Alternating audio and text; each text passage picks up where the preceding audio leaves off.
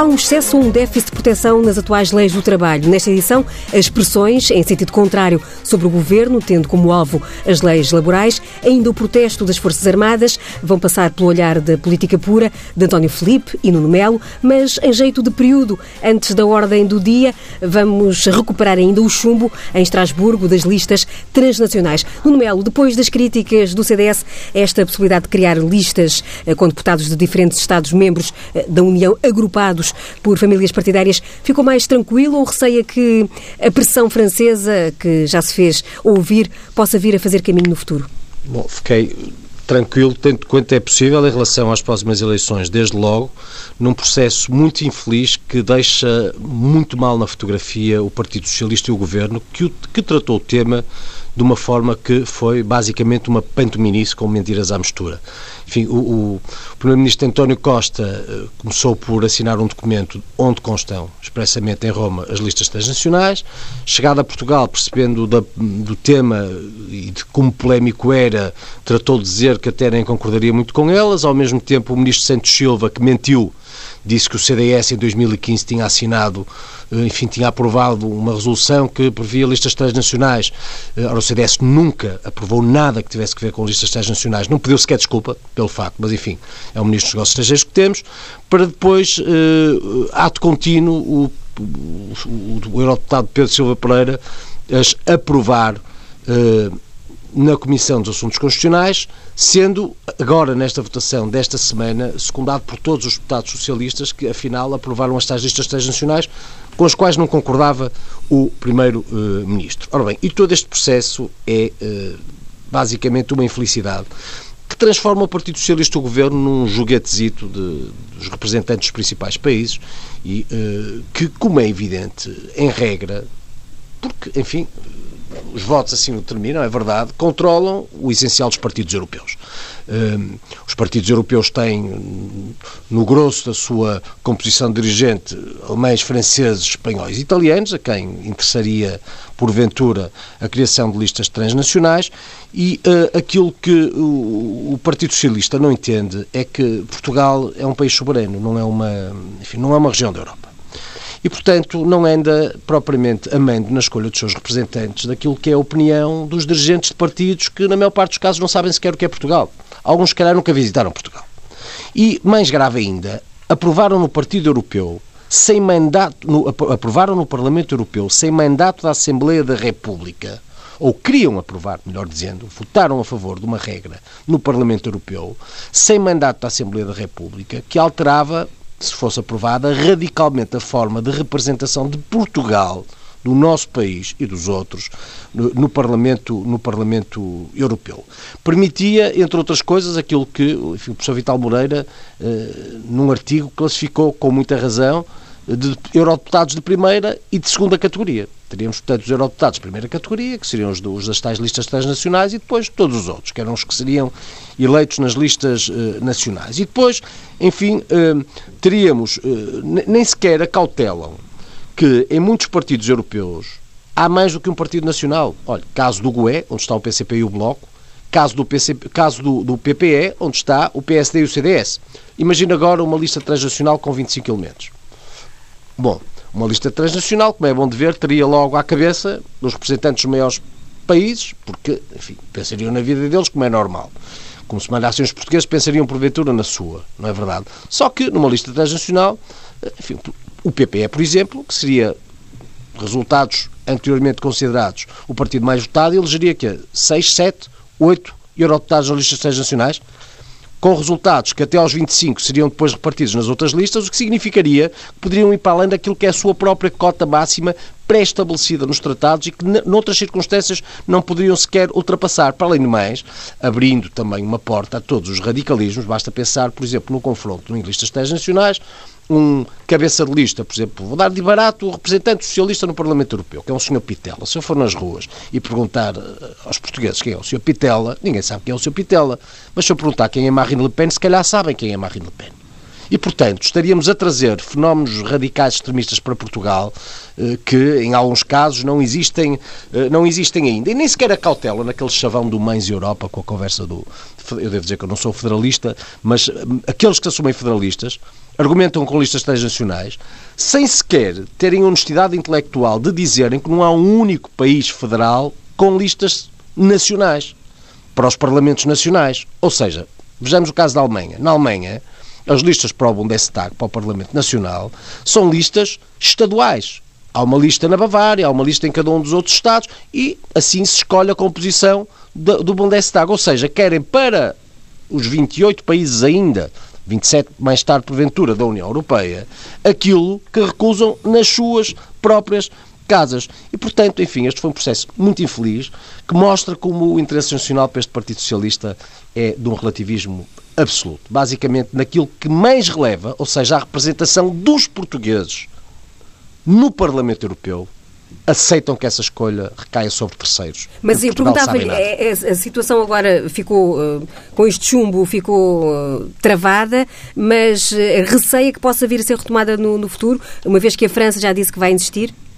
Receio, evidentemente, porque enfim, os processos, estes processos são sempre dinâmicos eh, e houve quem tivesse ficado muito triste com a possibilidade de não poder ter uma espécie de tutela seletiva sobre muitos dos outros países. Desta vez, eurodeputados dos pequenos e dos, médios, e dos médios países foram capazes de se federar, olha, fazerem aquilo que o governo não, não, não quis com os outros países equivalentes. Enfim, foram, foram capazes de se federar para convencer os seus congêneres do disparate desta solução e do caráter antidemocrático desta solução, que ainda mais grave. Isto é uma, é uma solução profundamente antidemocrática que distorce a composição normal que transforma votos em mandatos no Parlamento Europeu. Se nas listas.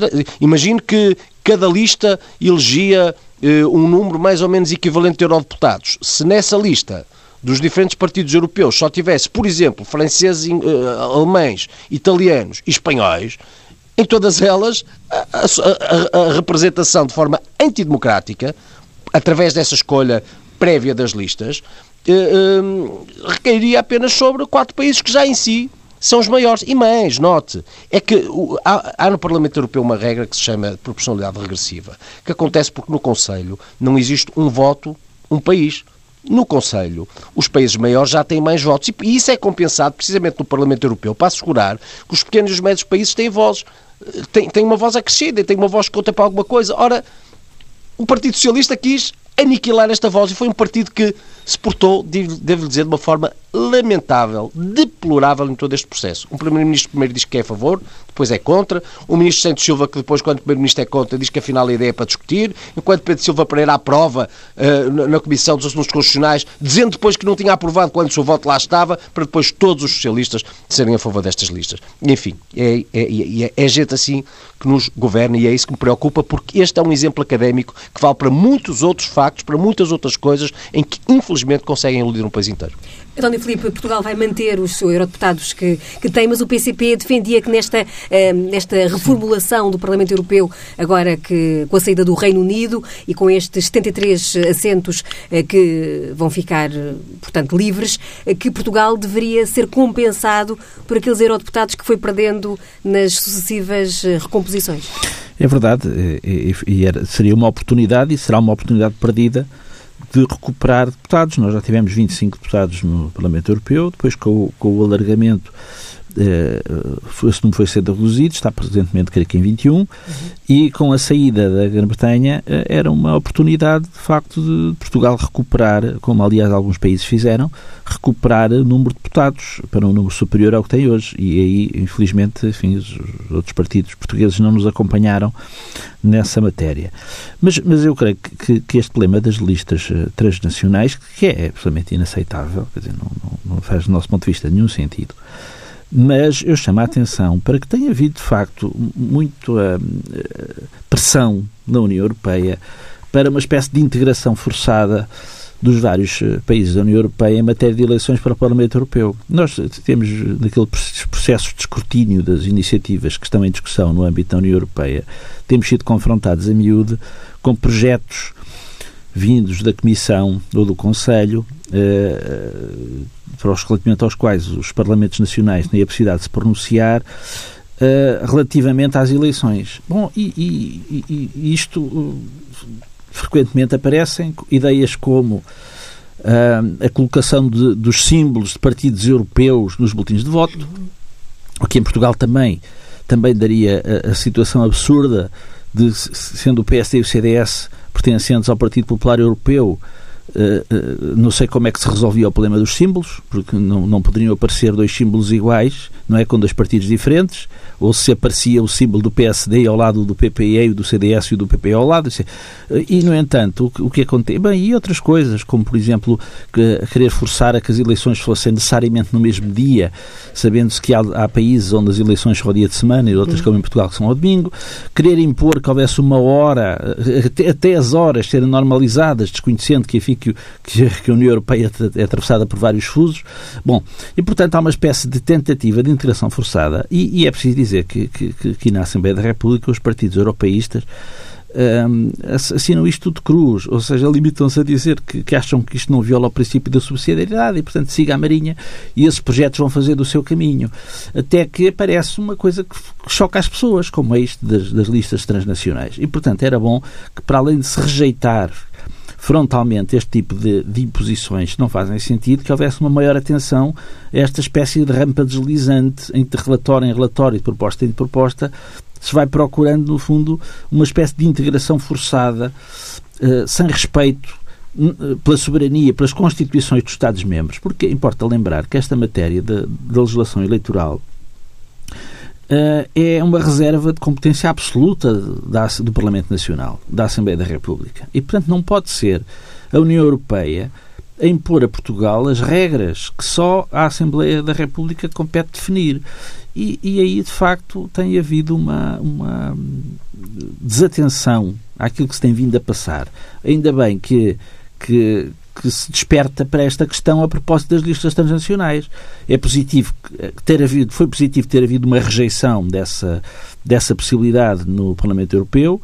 E, e, mas creio que importava de facto travar o passo a essa tentativa de, de ir impondo Uh, independentemente da vontade soberana de cada, de cada país e de cada Parlamento Nacional, de ir impondo regras que de facto não têm nada a ver, resultam de um, de uma, enfim, de um, de um europeísmo que, que, que, acha que os problemas se resolvem com fugas para a frente e que procuram impor regras independentemente daquilo que seja a vontade dos povos. E isso só vai, evidentemente, criar uma maior distância e uma maior desconfiança dos portugueses, relativa, dos portugueses não, dos vários povos da Europa relativamente ao, a este processo de integração Isto não pode ser um processo de integração forçada e, e portanto, obviamente que eu espero que depois desta, das pessoas terem sido alertadas para este problema, que não só se contesta as listas transnacionais, mas como também se contestem outras ideias que, que, têm vindo a aparecer por aí. E esta, como dizia, as pessoas foram alertadas para esta questão, mas passou um pouco à margem do debate na Assembleia da República. Como dizia o Melo, este assunto não, não foi levado. Exatamente, passou, passou à margem. Agora, hoje, hoje houve uma, uma, uma reunião, reunião com o Ministro. Que foi pedida com o Ministro dos Estrangeiros, que eu não, não assisti, portanto não sei exatamente, não sei o que é que lá foi dito. Um, aliás, ainda estava a decorrer, estava a decorrer até há muito pouco tempo, nem sei se já terá acabado, mas uh, agora eu, eu creio que, que o processo, eu, é, é, eu creio que o escrutínio que a Assembleia da República tem feito da matéria europeia tem-se restringido àquela ideia de, de, de, de, emitir parecer sobre se uma determinada proposta de decisão viola ou não viola o princípio da subsidiariedade. E os partidos europeístas na Assembleia da República acham que tudo o que vem da União Europeia é para, para engolir pela goela abaixo sem, sem questionar. E, portanto, mesmo eh, parecer sobre propostas que têm que ver com esta coisa de, absurda de incluir símbolos de partidos europeus nos boletins de voto ou de aceitar que as eleições sejam feitas no mesmo dia. Ou seja, o Parlamento português, em vez de dizer não, isso não pode ser, isto é uma matéria da competência reservada nossa, ou seja, da Assembleia da República, limita-se a dizer que acha que não, que, enfim, que o voto contra o PCP, que isto de facto não viola a subsidiariedade e, portanto, siga a Maria. Quando eu não encontro um exemplo mais gritante de violação do princípio da subsidiariedade do que esse, não é? Mas, enfim, há uma certa tradição má, do meu ponto de vista, de aceitar tudo como bom, tudo o que vem da União Europeia sem questionar.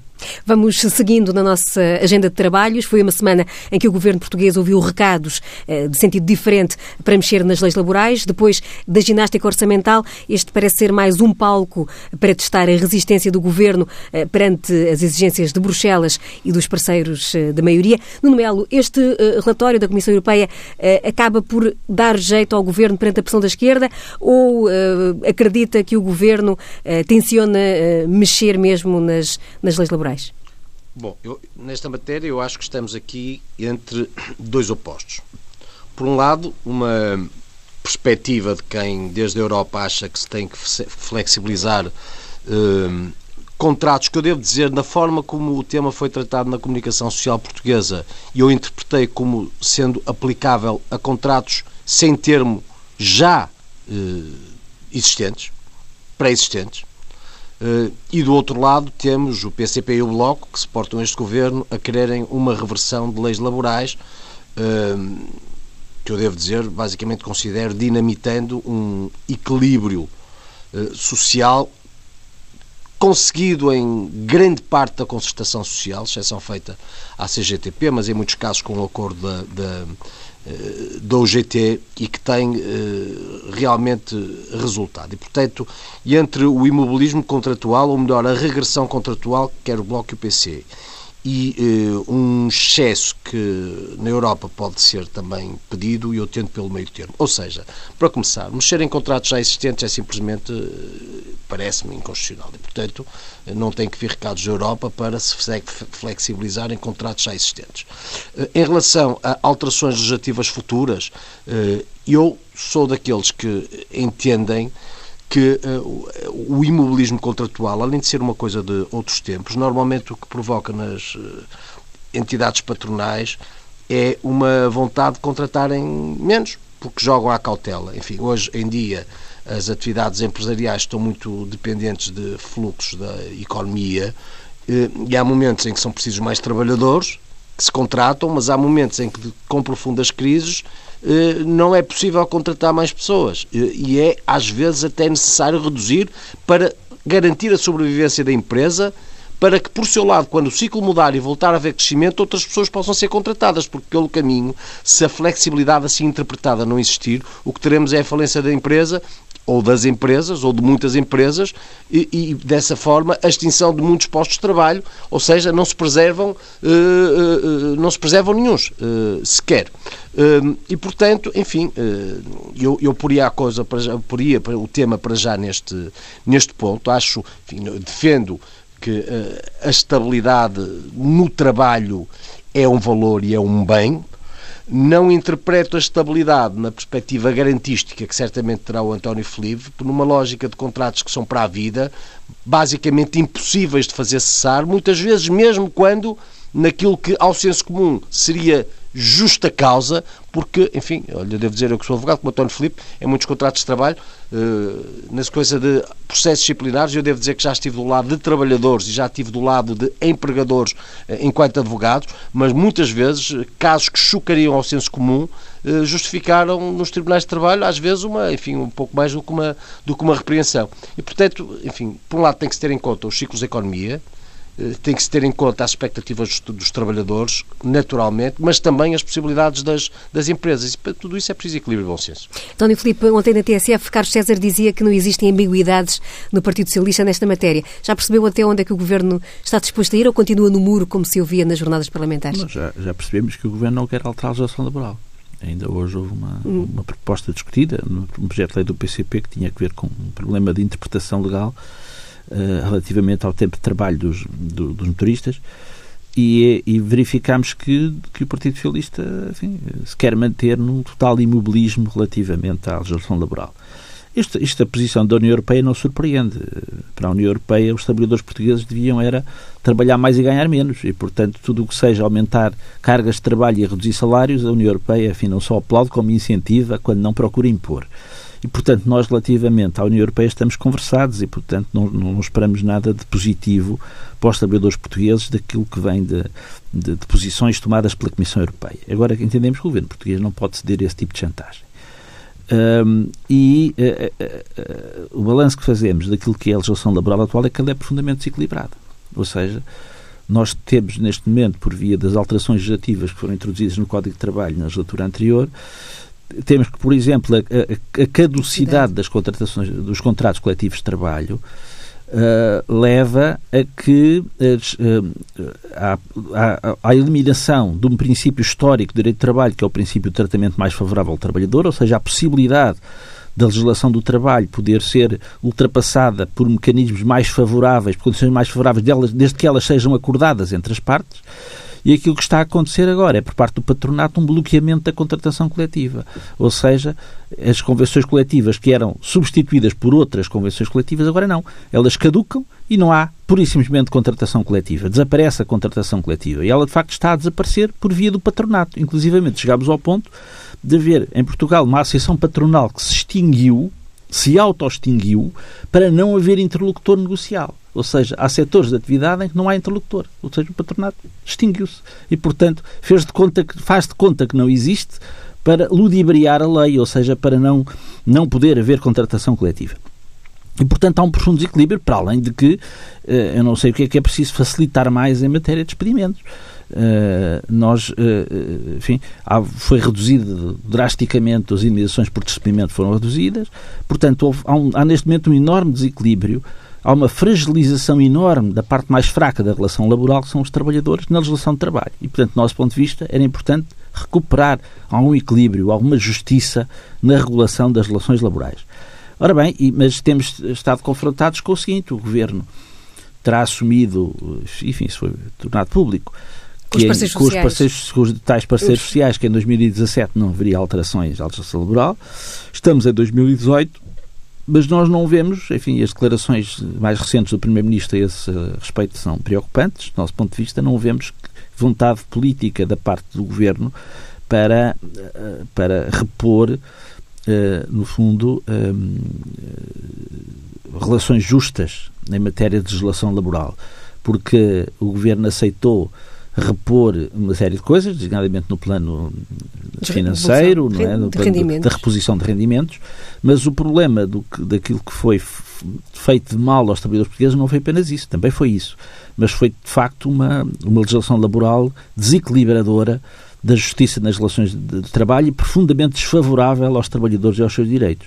E, portanto, impunha-se, do nosso ponto de vista, que houvesse mais coragem política da parte do governo para afrontar aquilo que já sabe que é a natural resistência do patronato. O patronato nunca aceitou qualquer progresso nas condições de vida dos, dos, trabalhadores e isso é um dado, um dado histórico, é um dado que não se altera. Mas para isso é necessário que, que haja, eh, que o governo se defina, não é? E o governo até agora ao optar por não alterar a legislação do trabalho, tem estado a tomar uma posição que é, no fundo, aquela que o patronato mais deseja. O ministro da Vira da Silva dizia hoje eh, na Assembleia, em relação a essa exigência do PCP sobre o princípio da caducidade da contratação coletiva, que a lei já tem uma, uma década e os resultados que têm tido na leitura do governo são bons.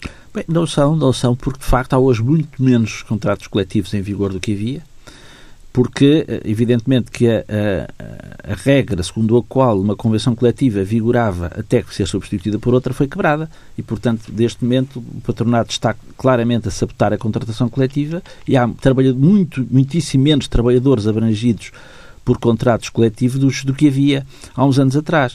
Uh, e o governo, enfim, no discurso ah, diz que se deve verificar e valorizar a contratação coletiva, mas a prática é outra. E, portanto, aquilo que se verifica não é efetivamente isso, e verifica-se é que há uma desproteção enorme dos trabalhadores relativamente àquilo que era a contratação que era negociada, porque importa referir que a contratação coletiva eh, resulta, de facto, da, da negociação entre as partes. E da negociação coletiva, ou seja, colocando os trabalhadores por via de, de, enfim, dos seus sindicatos, das suas organizações representativas, numa posição de alguma igualdade de armas, não é? Relativamente ao patronato, porque evidentemente um, um trabalhador sozinho não tem nenhum poder negocial. Eh, e, portanto, por isso é que é que se inventou, é que se criou, de facto, a contratação coletiva para procurar repor aí alguma justiça. Ora bem, quando essa contratação coletiva não existe e é sabotada, obviamente cada trabalhador individualmente fica numa posição extremamente fragilizada nas, nas, na, na sua relação jurídica laboral. No Mel, existe ou não um desequilíbrio nas relações entre quem trabalha e quem, quem manda? Eh, vamos cá ver. O desequilíbrio pode haver. Eh, na casuística, encontra desequilíbrio, às vezes, entre quem trabalha e entre quem eh, emprega, sendo emprega. que nós temos aqui uma divergência que é, a começar, conceptual. O António Filipe, que é comunista, e isso, logicamente, acredita ainda naquele velho conceito que eu já dou por estafado distinto da luta de classes é. e, portanto, de um lado coloca os trabalhadores e do outro lado como inimigos, como inimigos os patrões. Ora, eu acredito que numa empresa, eh, uma empresa é feita por eh, um conjunto de pessoas, uma das quais tem eh, atividades de direção, outras atividades ditas de trabalho, mas tudo isso é uma empresa. E, portanto, todos beneficiam e todos estão no mesmo barco. Uh, e, ora bem, e, isto é tão evidente que eu, se levar o António Filipe a muitas fábricas que eu conheço, muitas, onde conheço muitos dos trabalhadores e conheço muitos dos empregadores, verá que grande parte desses empregadores foram operários. Foram pessoas que começaram atrás de um tear ou atrás de um, enfim, de um torno e que, pelo seu trabalho e pela sua capacidade, fizeram empresas que são hoje de referência. São muitas, muitas, muitas, muitas. E quando o António Filipe fala do patronato que sabota, deveria desde logo terem atenção todos aqueles que foram, nesse conceito de luta de classes, trabalho e que ascenderam felizmente. E que e eu acredito num elevador social em que desejo muitos dos que são nessa classificação trabalho possam ascender sempre de preferência conseguindo cargos dirigentes e até a sua própria empresa, porque eu acredito e defendo profundamente a iniciativa privada. Por exemplo, eu acho que o que o Partido Comunista Português está a fazer na Auto Europa é realmente, em certa medida. Não está a fazer nada na Auto Europa. Na Auto Europa, em certa medida, criminoso, no sentido em que não se importa, como já aconteceu com a Opel em tempos, não se importam de repente distinguir uma empresa estratégica ou de, enfim, é inviabilizar a produção de veículos que rapidamente noutro país se, não percebem a dinâmica do mundo. Portanto, o que está a acontecer na Auto Europa é o exemplo do que não deve acontecer nas relações entre empregadores e trabalhadores é. numa empresa que é de todos. Sendo que uh, o imobilismo que o PCP quer e que o Bloco de Esquerda querem para o Bloco e para o PC, de preferência, faziam-se contratos que eram para a vida. A pessoa entrava, fazia um contrato, era para o resto da vida. Isso nos tempos que correm não acontece. E desde logo numa, numa, enfim, numa, numa realidade mundial que é dinâmica, quando nós necessitamos de investimento externo, enfim, os, os, os investidores comparam as legislações laborais. E, portanto, enfim, nós não estamos isolados no mundo, nós não somos um reduto, não podemos ser um reduto marxista, uh, saudosista de outros tempos, uh, nem querer repescar de repente legislações laborais que nasceram em 1975 e que aí sim colocavam numa absoluta é verdade. desproporção as relações entre o trabalho, nessa perspectiva de luta de classes, e, e, e, e o capital. Portanto, por um investidor externo, um investidor externo o investidor estrangeiro que quer vir para Portugal avalia, a começar entre, entre vários fatores, a, a, a burocracia, a, a legislação, os custos administrativos e, dentro da legislação, a legislação laboral. E se entender que a legislação é lhe é mais favorável no sentido dessa flexibilidade num país ao lado, é ali que, que, que investe, é ali que cria postos de trabalho e nós ficamos com as, com as, as proclamações revolucionárias. Eu, se calhar, prefiro contratos a termo, que sejam termos alargados, mas que se possam renovar muitas vezes, do que, como prefere a extrema-esquerda, contratos a termo que se renovam poucas vezes e têm como consequência que depois se extinguem postos de trabalho, porque no, no século XXI não há, salvo raríssimas exceções, empregadores que, que façam contratos para a vida. Isso não existe só numa utopia comunista que já não vem, comunista não, ou trotskista ou, ou maoísta ou enfim. Vamos lá ver. Então, o Bloco não. e o PC querem, vamos mas já ver. não existe, é impossível. Quer dizer, vamos lá ver. A contratação coletiva não é um fenómeno de 1975. A lei de contrato de trabalho de 1969 é o já CTE, tinha, mas com já as alterações tinha, de 75. Já tinha contratação coletiva, já, enfim, sim, e, obviamente que havia. E a contratação coletiva não é uma posição marxista, ou seja, é uma negociação entre duas partes contratuais. Coletiva, então Felipe percebeu -me. Entre duas partes contratuais. E, portanto, eu não percebo qual é a razão de, de, alguém se querer opor a que as pessoas, as partes possam negociar livremente, não é? E, portanto, obviamente que o que é que acontece quando se faz caducar uma, um contrato coletivo sem que ele seja substituído por outro? O que se quer é invalidar essa contratação coletiva para quê? Para impor um retrocesso. Agora, relativamente, vamos lá ver, a questão das classes sociais, isto é um dado de facto, quer dizer, não, é evidente que a, a posição do detentor do capital e a posição de, de quem só tem para vender a sua força de trabalho é socialmente diferente, é socialmente antagónica, se se quiser. Não é e, portanto, obviamente, é evidente, a posição que, as pessoas estão perante a determinado meio de produção é uma posição antagónica, não é?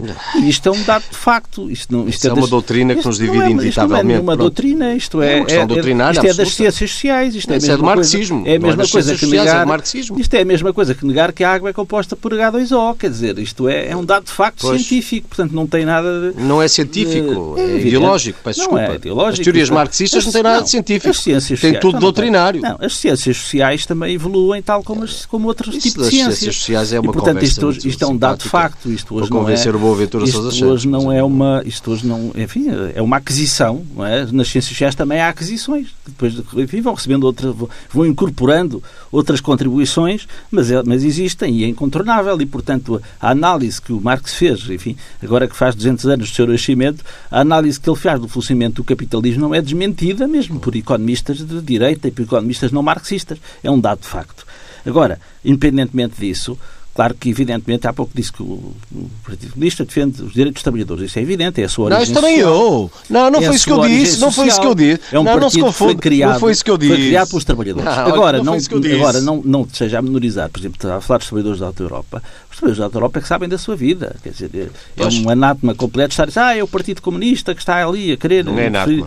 Não, eh, Partido Não sou eu quem o digo. não, os, os trabalhadores da Alta Não sou Europa quem o digo. elegem as suas comissões de trabalhadores, têm os seus representantes e eles é que decidam e, portanto, não se esteja agora a querer naturalmente que os partidos terão a sua opinião sobre aquilo que se passa, quer na Alta Europa, quer noutras empresas.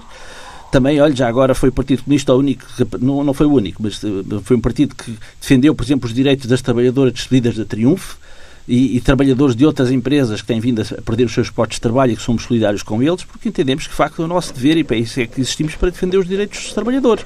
Agora, os trabalhadores têm a sua autonomia e pensam para a sua cabeça. Quer dizer, não é por acaso que os trabalhadores da Europa se têm pronunciado em referendos eh, relativamente a, a- a- enfim, a acordos que as respectivas comissões de trabalhadores têm vindo a assumir, mas agora não se esteja a querer dizer que, que os trabalhadores da Europa que andam aqui todos amando do Partido Comunista, o Partido Comunista diz façam assim e eles fazem. As coisas não são assim. O Nuno Melo também sabe que as coisas não são assim. O que eu lhe digo é o seguinte, vamos cá ver. O António Filipe diz que as, as teorias sociais eh, evoluem, infelizmente que evoluem. O problema é que o PCP cristalizou numa que tem 200 anos. Não, não. Que é de marxismo. Repara o paradoxo. Ao mesmo tempo diz que as teorias sociais evoluem, invoca como paradigma o marxismo, Mas o marxismo que também é mais velho, é que é nada. mais velho, olha. Ora, Que- essa. que- E, portanto, Não. o marxismo já, o marxismo, sabe, já foi experimentado, o marxismo, o leninismo, já foi experimentado e, e- e- e já se viu no que deu, não dá em nada. Está a ser experimentado na Venezuela e sabe, Não, não é percebe o que acontece na Venezuela, para não citar todos os Isso não outros é. Agora, vamos cá, não é verdade, é é rigorosamente assim. assim. E, portanto, Não. as teorias sociais evoluíram, o problema é que o Partido Comunista Português, e em certa medida o Bloco, não acompanham essa evolução. Não, não é e assim. porque cristalizam, se vêem- vêem-se presos a dogmas que no século XXI já não encontram lugar, porque o mundo evoluiu, as coisas Quer já não funcionam assim, não é verdade? Quer e ver- sendo que, vamos cá ver, eu preocupo-me, quer ver que o trabalhador da Europa António está na- Filipe, o trabalhador da Europa está na mesma posição dos detentores do acho, capital eu da acho, Alta Europa. Eu acho, Quer que ver? infelizmente, eu acho que infelizmente a Alta Europa está a ser flagelada por uma luta entre o Bloco e o PCP. Basicamente é Não, não isto. diga isso.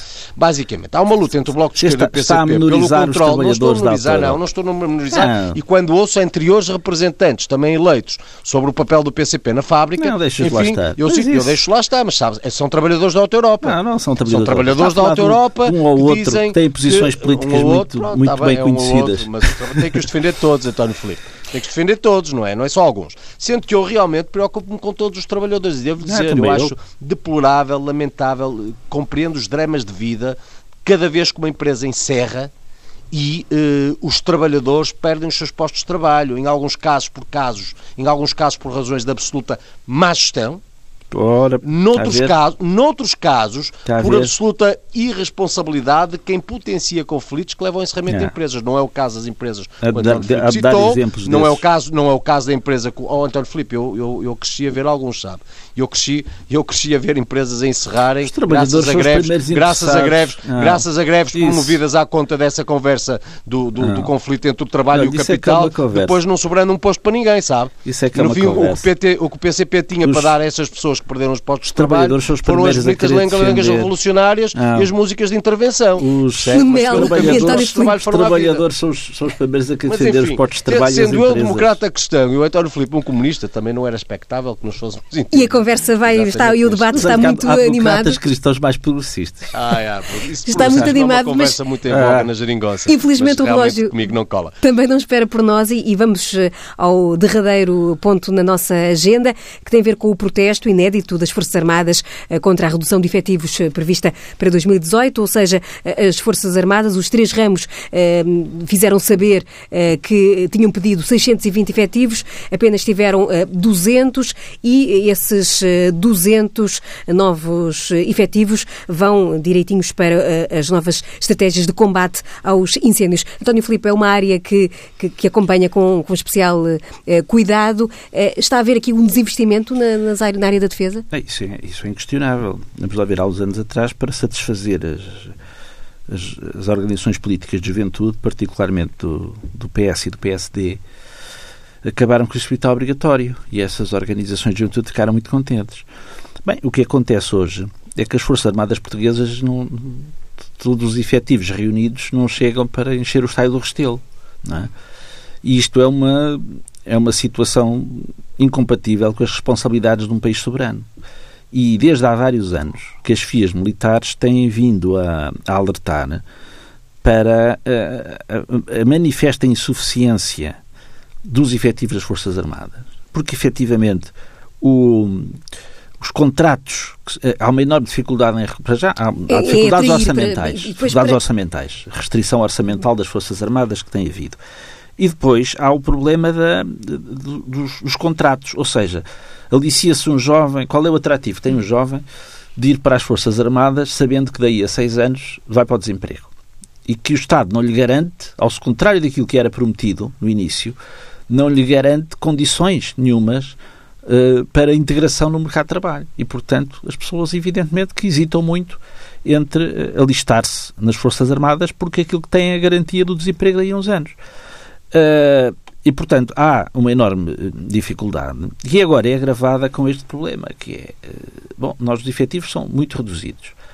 Uh, há uma grande dificuldade de recrutamento. Já se tem vindo a chamar a atenção para, com este número de efetivos, determinados ramos das Forças Armadas, geralmente o Exército, terem uma grande dificuldade em cumprir as missões enfim, que lhes deveriam uh, competir.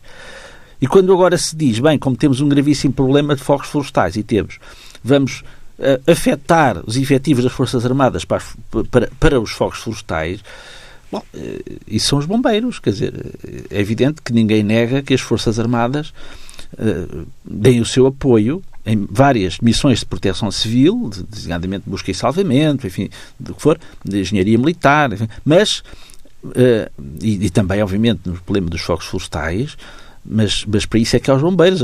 A vocação das Forças Armadas não é fundamentalmente essa. E quando nós dizemos, bem, mas vamos afetar os, os efeitos das Forças Armadas para isto, evidentemente que um responsável militar questionar-se-á. Então, e para o resto. Ou seja, para aquilo que nós de facto existimos, para aquilo que fomos criados.